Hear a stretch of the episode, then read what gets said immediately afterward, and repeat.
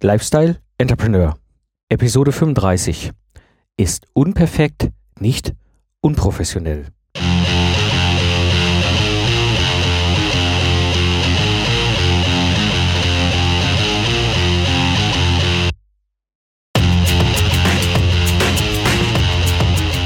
Hallo und herzlich willkommen beim Lifestyle Entrepreneur.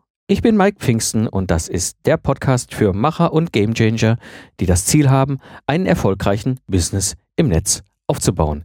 Ich gebe dir meine Erfahrung aus der Praxis für die Praxis, damit du erfolgreich und stolz bist auf das, was du erschaffst.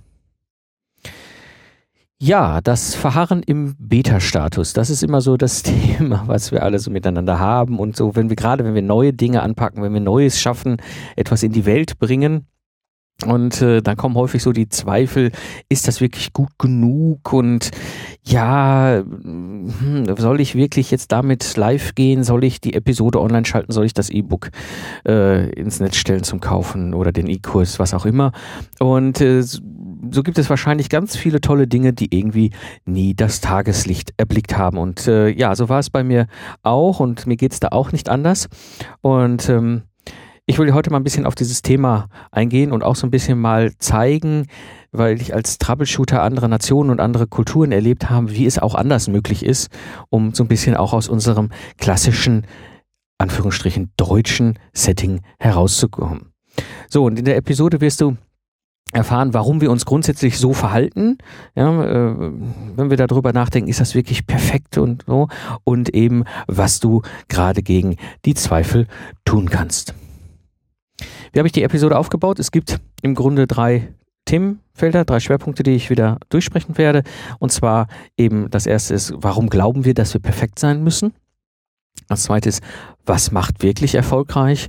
Und das dritte sind drei Beispiele aus meiner Praxis. Gut, kommen wir zum ersten Thema.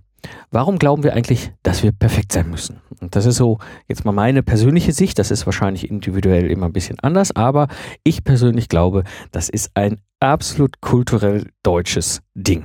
Wir Deutschen müssen einfach immer den perfekten Beruf haben. Ja, wenn wir mit Leuten reden, das ist der perfekte Beruf und die perfekte Karriere im Beruf. Das ist immer so, ja, perfekt halt. Oder es muss die perfekte Beziehung. Die, es ist die perfekte Beziehung überhaupt. Und wir werden, sehen das ja auch rauf und runter im Fernsehen. So die perfekte Beziehung, die es einfach dann sein muss. Und wenn äh, du Kinder hast, äh, beziehungsweise im Umfeld äh, Kinder sind, ähm, auch das vielleicht erlebst du eben halt so perfekte Kinder, die müssen perfekt gute Noten haben in der Schule, perfekt sich in die Gesellschaft eingliedern und dürfen auf keinen Fall auffallen. Das ist so typisch, typisch Deutsch. Und was dahinter steckt, ist hochinteressant. Und das ist etwas, was auch ich dann gerade so mit anderen Kulturen zu tun hatte, gelernt haben. Das was Perfektion bedeutet, ist eigentlich dahinterliegend aus meiner Sicht Sicherheit. Ja, wir sind einfach dafür bekannt, perfekt zu sein. Und es gibt vielleicht eigentlich nur noch die Schweizer, die da an der Stelle noch ein bisschen perfekter sind. Ja, was durchaus äh, nachvollziehen kann, äh, ist äh, nachvollziehbar ist für uns als Deutsche äh, diese, dieser Wunsch nach Perfektion und oft diesem hinterliegenden Wunsch nach Sicherheit, Sicherheit eben es hat kulturelle Gründe. Da bin ich persönlich, ohne dass ich jetzt Historiker bin oder so, aber recht sicher, weil das ist das, was ich auch, auch von außen heraus, von anderen Nationen, von anderen Nationalitäten, Kulturen reflektiert bekommen habe. Wir sind einfach eine junge Nation.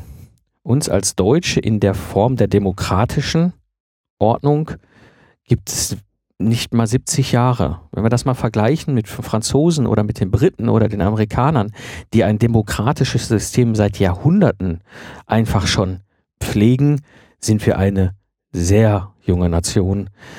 Der zweite Punkt ist, wir haben einfach in den Abgrund geschaut. Wir hatten diesen Wahnsinn mit den verrückten Nazispinnern, ja, die da einfach auch ein, ein, ein, ein Ding der Unmöglichkeit, sowohl menschlich wie auch gesellschaftlich, äh, auch politisch, was dazu geführt hat, dass wir auch in eine, eine Ecke oder auch die Generation meiner Eltern, also die Nachkriegsgeneration, in eine ich sag mal, ja, verteidigungspassive Ecke gedrängt worden ist. Ähm, die einfach gar nicht möglich machte, äh, ein, ein, ein Selbstbewusstsein aufzubauen. Ich habe es selbst miterlebt, wie das ist, ähm, als dann die, ich glaube, was war es, die Europameisterschaft in Deutschland, also eine Fußballmeisterschaft in Deutschland. Bis dahin war es, glaube ich, für viele einfach, fühlte sich komisch an, ein deutsches Fähnchen irgendwo zu schwenken und plötzlich hatten alle ein deutsches Fähnchen ähm, auf dem Auto. Und wenn ich mit anderen Nationen rede, selbstverständlich hängen sich die Franzosen zu ihrem Nationalfeiertag eine, eine Frankreich-Flagge in den Garten. Ja? Also da kommen wir in Deutschland irgendwie nicht so wirklich drauf. Ja? Also das ist mit Sicherheit auch kulturellen Grund.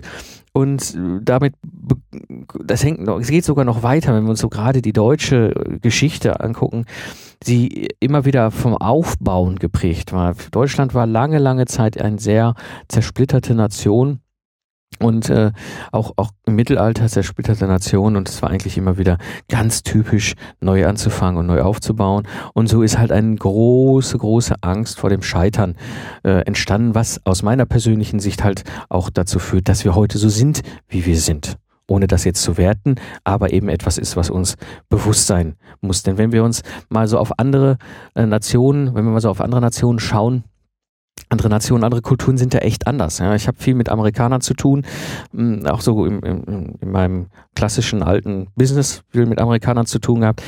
Und die sind grundsätzlich eine Kultur der Server, nennt sich das, also der Dienstleister, der, der, der, der Service, extrem serviceorientiert. Ja, das heißt auch gerade in diesem amerikanischen Kultur zum Beispiel gehört das Scheitern absolut dazu. Erfolgreiche Unternehmer, die nie gescheitert sind, werden einfach nicht als erfolgreich angesehen.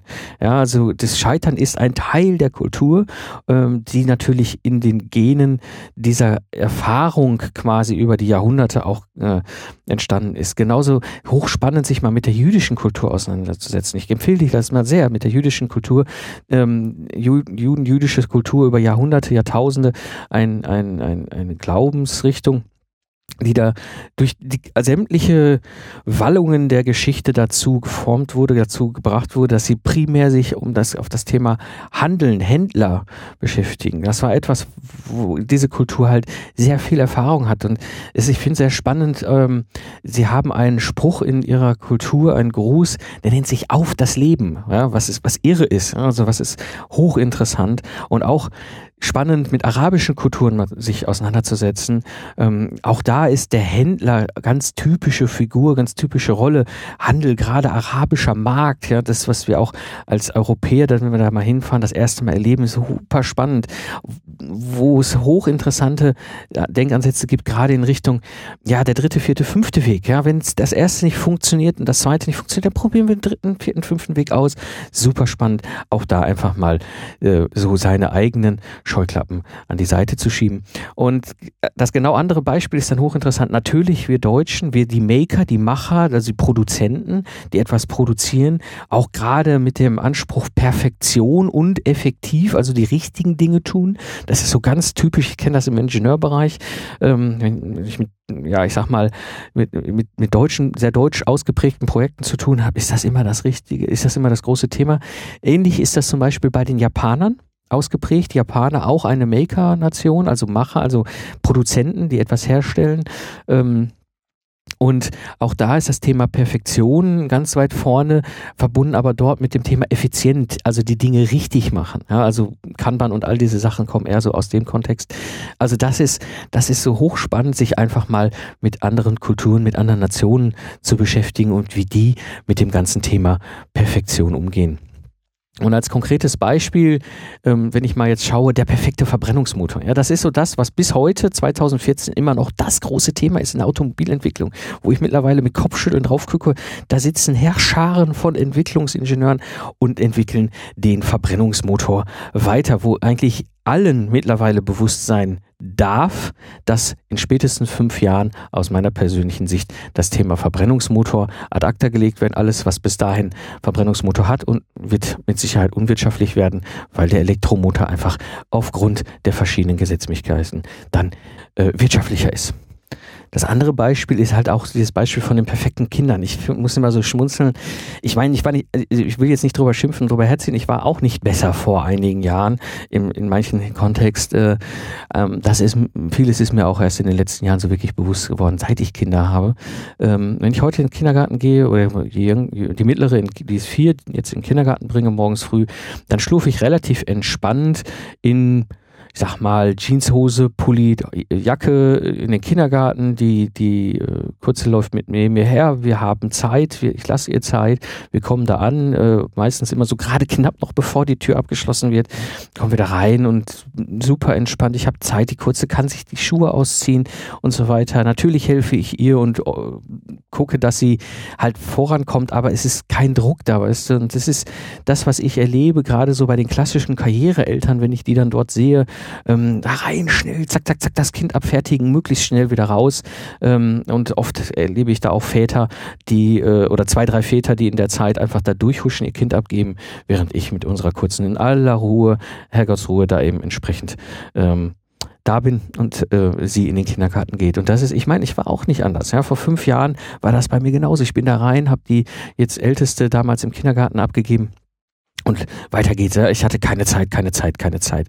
Ja, und ähm, diese, dieser Anspruch, der auch da einfach entsteht, der wahrscheinlich auch, das ist mittlerweile vielen klar, auch zum Beispiel den Lehrern klar, dieser Anspruch an diese, an diese Bildung, Ausbildung, Weiterbildung, ja, Schema, Schematisieren der Kinder äh, für, für eine Zukunft, die wahrscheinlich gar nicht mehr so sein wird, die wird nicht mehr so sein wie unsere Eltern und wie wir sie erlebt haben.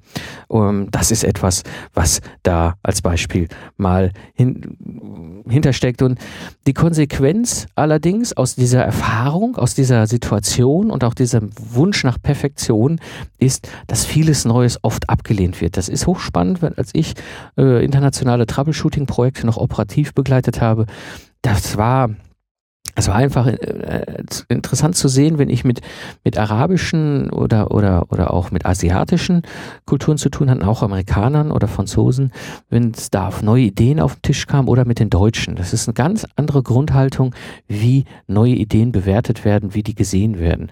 Ja, und oft erleben wir gerade in unserer Gesellschaft, dass die Politik, die Zukunft wird politisch wirklich zementiert, ja, und somit wird ein Scheitern auch nicht zugelassen und ein Lernen ist aus meiner Sicht dann wirklich selten möglich.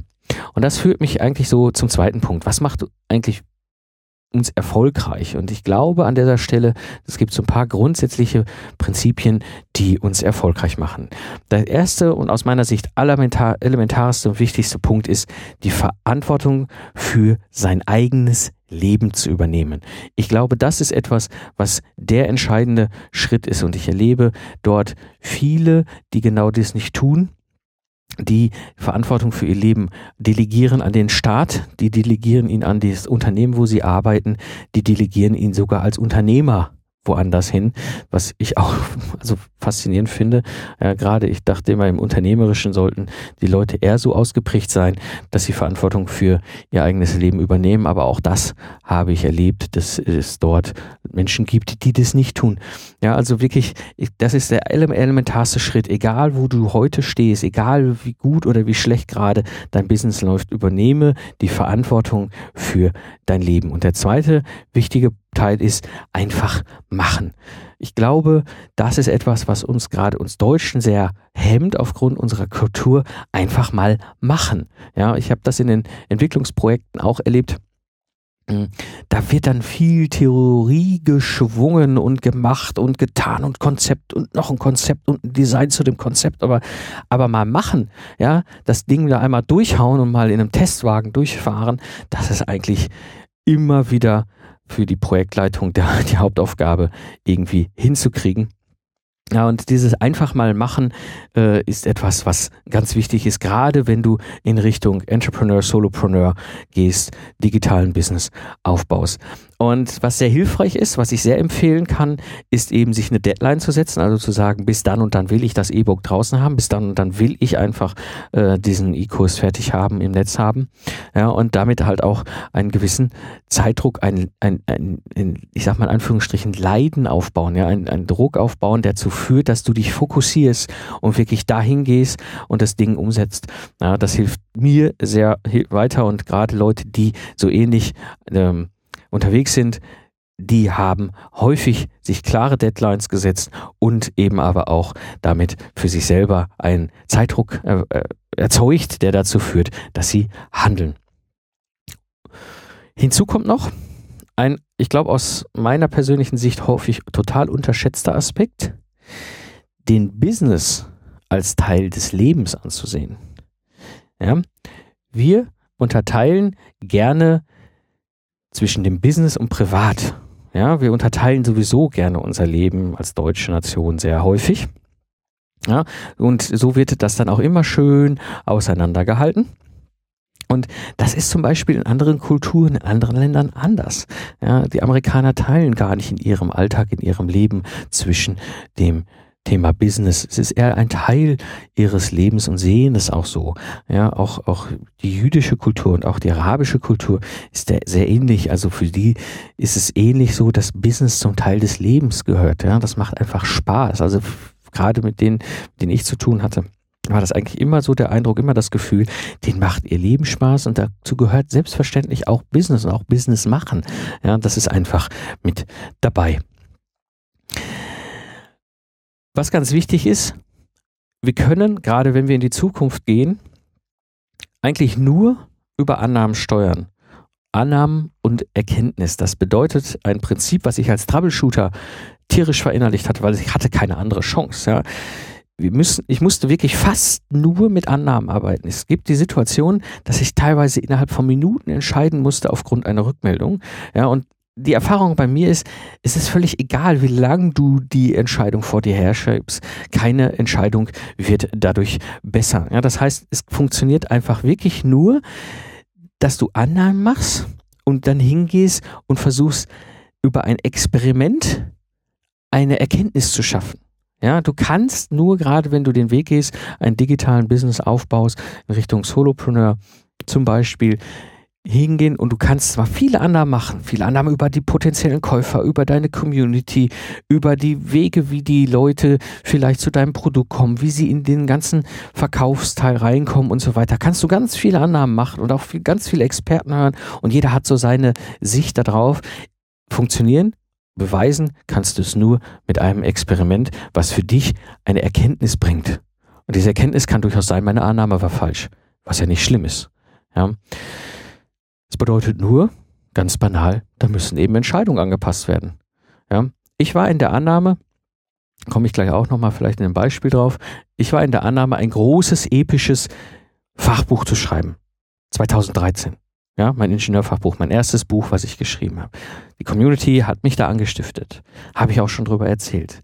Die Annahme war, das ist das Beste, das ist genau das, was sich die Community wünscht. Und sie haben das auch gekauft und die Leute fanden es auch cool und waren total happy und so weiter, bis ich irgendwann feststellte, die Erkenntnis ist, jetzt wo es verkauft wird, dass eigentlich dieses Buch aus drei einzelnen Teilen besteht, drei verschiedenen Themenschwerpunkten und es viel schlauer ist und viel nützlicher für die Community, wenn ich das in drei Teile teile. Also wirklich drei einzelne Bücher. Und so habe ich das große monolithische Buch genommen und irgendwann einfach in drei Teile geteilt und diese drei Teile dann ins Netz gestellt zum Kaufen. Und siehe da, funktioniert besser, noch besser. Also meine Annahme und meine Erkenntnis hat dazu geführt, dass ich entsprechend meine Entscheidung angepasst habe. Und das bedeutet einfach, so ist es, Lernen kostet nun mal Zeit und Geld. Jo, ist so. Aber das macht auch Spaß. Also Lernen aus meiner Sicht macht immer Spaß. Ein weiterer Punkt, um erfolgreich zu sein, glaube ich, ist eben auch Scheitern als Lernen zu akzeptieren. Ja, also schließe ich mich direkt an den vorherigen äh, Teil an. Ich glaube, ich persönlich bin seit mindestens 20 Jahren gescheitert, um zu erkennen, dass mein Weg eben der des Holopreneurs ist mit einem digitalen Business. ja, ein Wissensbusiness. Und vielleicht scheitere ich hier auch noch ein, zweimal, ja, mag sein.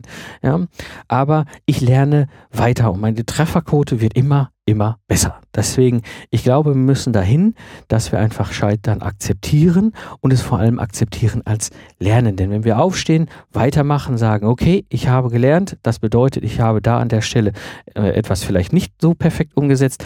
So what? Ja, es bereichert mich und es bereichert mein Leben. Denn ich kann jederzeit gehen. Das ist ein ganz wichtiger Punkt. Ja, ist auch mal darüber nachzudenken. Ich, es besteht halt einfach das existenzielle Risiko, dass du vielleicht irgendwann mal aus diesem Leben scheiden wirst. Ja, auch das ist ein Thema, womit ich mich auseinandergesetzt habe. Ähm, und ich habe keine Angst vor dem Tod. Ja, er wird irgendwann kommen. Das werde ich nicht beeinflussen, das werde ich nicht entscheiden, wann. Ich weiß nicht, wie viel Zeit noch auf meiner Lebensuhr ist, ob ich noch fünf Jahre habe, zehn Jahre, 20, 30 Jahre, keine Ahnung. 100 werden es mit Sicherheit nicht sein. Ähm, das weiß keiner. Wir wissen nicht, wie viel Zeit uns gegeben worden ist. Also ist mein persönlicher Anspruch immer meine Tauschqualität und das Lernen ist ein großer Teil meines Lebens immer möglichst hoch zu halten. Also, Scheitern akzeptieren eben als Lernen. So, das war jetzt mal so das Thema, warum wir so sind, wie wir sind und was uns eigentlich erfolgreich machen kann. Komme ich mal so zum dritten Themenschwerpunkt. Und zwar drei Beispiele so aus meiner Praxis, damit du das einfach auch mal vielleicht ein bisschen mehr noch greifen kannst, wie du schaffst, aus diesem, aus diesem, aus dieser Starre herauszukommen. Das erste Beispiel, mein Start 2005 in die Freiberuflichkeit. Ja, mir war das schon lange klar. Im Grunde war das schon eigentlich klar seit meiner Lehre 1994. Ich will irgendwann mal in die Selbstständigkeit. Und jetzt war es soweit. Ich hatte 2005 wirklich den Punkt erreicht, wo ich gesagt habe, so, das ist der Meilenstein, den habe ich mir gesetzt. Jetzt mache ich mich selbstständig. Und die große Frage, die sich für mich halt immer in der Situation stellte, ist, wollte ich jetzt wirklich kündigen? Ich habe ich hab damals 2005 80.000 Euro verdient im Jahr.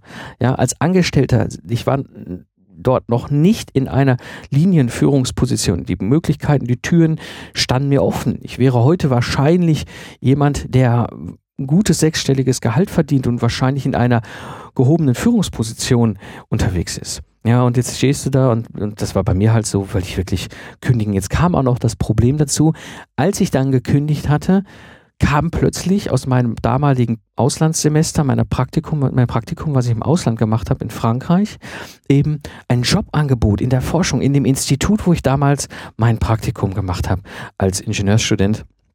Und ihr müsst euch vorstellen, das ist aus Sicht eines Angestellten ein Sechser im Lotto. Öffentlicher Dienst, gut bezahlt, ein Status eben halt einen gesamten Verantwortungsbereich Embedded Software für diese ganze Forschungseinrichtung dort, also für die Versuchseinrichtung dort entsprechend zu betreuen. Ähm, ein recht entspanntes Leben, kein Projekt, kein Stress, kein, also wirklich, es ist eigentlich ideal, wenn ich mir einen Parkplatz suche als Angestellter, wo ich etwas Spannendes machen kann, was total interessant ist, auf der anderen Seite gut bezahlt und unglaublich sicher. Und das kam dann auch noch, ja, da kam der Professor damals auf mich zu, der mich da begleitet hat, sagte, Herr Pfingsten, wollen Sie nicht bei uns anfangen? Ja, und dann stand ich da, ja, hatte mein, mein Job gerade gekündigt, habe hab mich überwunden, drei, drei Nächte nicht gut geschlafen, Kündigung abgegeben, habe gesagt, ich mache mein eigenes Ding, ja, ich will auf die Walz, ich will los und plötzlich kommt mein damaliger Professor und sagt, hey, hier, das ist der Traum, ja, der Traum eines jeden, so eine Anstellung, wenn du in die Anstellung gehst. Ja, und so habe ich dann halt auch so dieses ganze Businessplan-Food-Zeug mit durchgemacht. Ja, man muss ja seinen Businessplan schreiben und so weiter. So ein Schwachsinn, was sie uns damals alles erzählt haben. Und auf dieser Basis dann ein Angebot beim Einkauf eingereicht, denn mein alter Arbeitsgeber damals wollte mich weiter beschäftigen. Wenn er mich nicht anstellen kann, dann eben als Freiberufler. Naja, dachte ich, ist halt interessante Erfahrung lernst du viel, hast direkt mal einen Kunden. Ja, und so habe ich es erlernt, einmal das erste Mal mit dem Automotive-Einkauf mich herumzuschlagen. Das hat mich geprägt. Aber ganz ehrlich, die ganze Zeit habe ich mir eine Frage gestellt. Was ist das Schlimmste, was mir passieren kann? Das Schlimmste ist, zurück in die Anstellung. Also, gehe ich dabei drauf? Nein. Ich würde wahrscheinlich den nächsten Versuch wagen. Und so habe ich damals entschieden, ich kündige ich nehme nicht dieses Jobangebot in der Forschung an, ich schlag mich mit dem Einkauf und ziehe das durch, will in die Selbstständigkeit. Mein erstes Beispiel. Mein zweites Beispiel, mein Ausstieg aus der GmbH und KKG. Das war das Unternehmen mit den 15 Mitarbeitern was ich damals äh, aufgebaut habe mit mehreren Gesellschaftern. Und wir sind da durch die Wirtschaftskrise durchgesurft äh, mit allen Höhen und Tiefen und wir hatten Investitionen am Start. Es ging damals um Kanalroboter, total äh, spannende Technologie. Ja, und wir hatten wirklich positive Aussichten. Es gab auch einen Kunden für diesen Roboter und so weiter. Und plötzlich gab es halt einen Ge Gesellschafterkrach auf der Werteebene wo einer der Gesellschafter mir eben sagte, ich solle doch bitteschön meine Vaterrolle an meine Frau abgeben, äh, weil er erwartet, dass ich mehr, noch mehr Zeit für den Business habe. Was für mich damals ein, ein, wie, mich wie ein Blitz aus heiterem Himmel getroffen hat, weil wir damals gerade vier Wochen wussten, dass unsere zweite Tochter unterwegs ist und für mich war in dem Moment eigentlich klar, ich muss hier raus. Und so stellte ich mir die Frage, was ist eigentlich das Schlimmste, was mir passieren könnte. Und was war die Antwort? Ja, ich muss halt neu starten. Ja, und äh, hänge vermutlich in irgendwelchen Bürgschaften äh, drin und habe dann vermutlich auch eine Menge Energie verloren, die ich ja über die Jahre in diese Aufbau dieser GmbH und KKG gesteckt habe. Und auf der anderen Seite aber auch Wissen gewonnen. Ja, und äh, ja, was Schlimmste, was mir auch passieren kann, ist, dass ich eben in Summe 250.000 Euro in den Sand setze. Ja, das ist das Schlimmste, was mir passieren konnte. Gehe ich dabei drauf? Nein. Ja, so habe ich dann 2010 einfach neu gestartet. Ja, hatte natürlich das Thema mit den Bürgschaften an der Hacke. Das ging dann halt vor Gericht und war auch mal spannend zu erleben, wie Gerichte richten. Ja, also extrem offensichtlich, dass es eigentlich ein Thema ist, wo es in Richtung Vergleich gehen könnte und dann klack verloren. Ja, auch das mal spannend, auch Richter, Richter äh, zu erleben. Ja, und dann auch davor zu stehen, ja, wie geht man damit um? Ja, auch taktisch um. Ja, man hat man diese, diese Bürgschaften ist Privatinsolvenz eine Option? War es dann nicht, aber wäre durchaus ein Weg gewesen. Am Ende viel taktisch gespielt und es lief dann gut. Ähm, zwischendurch auch einfach mal, das, auch, auch das passiert mir, ja.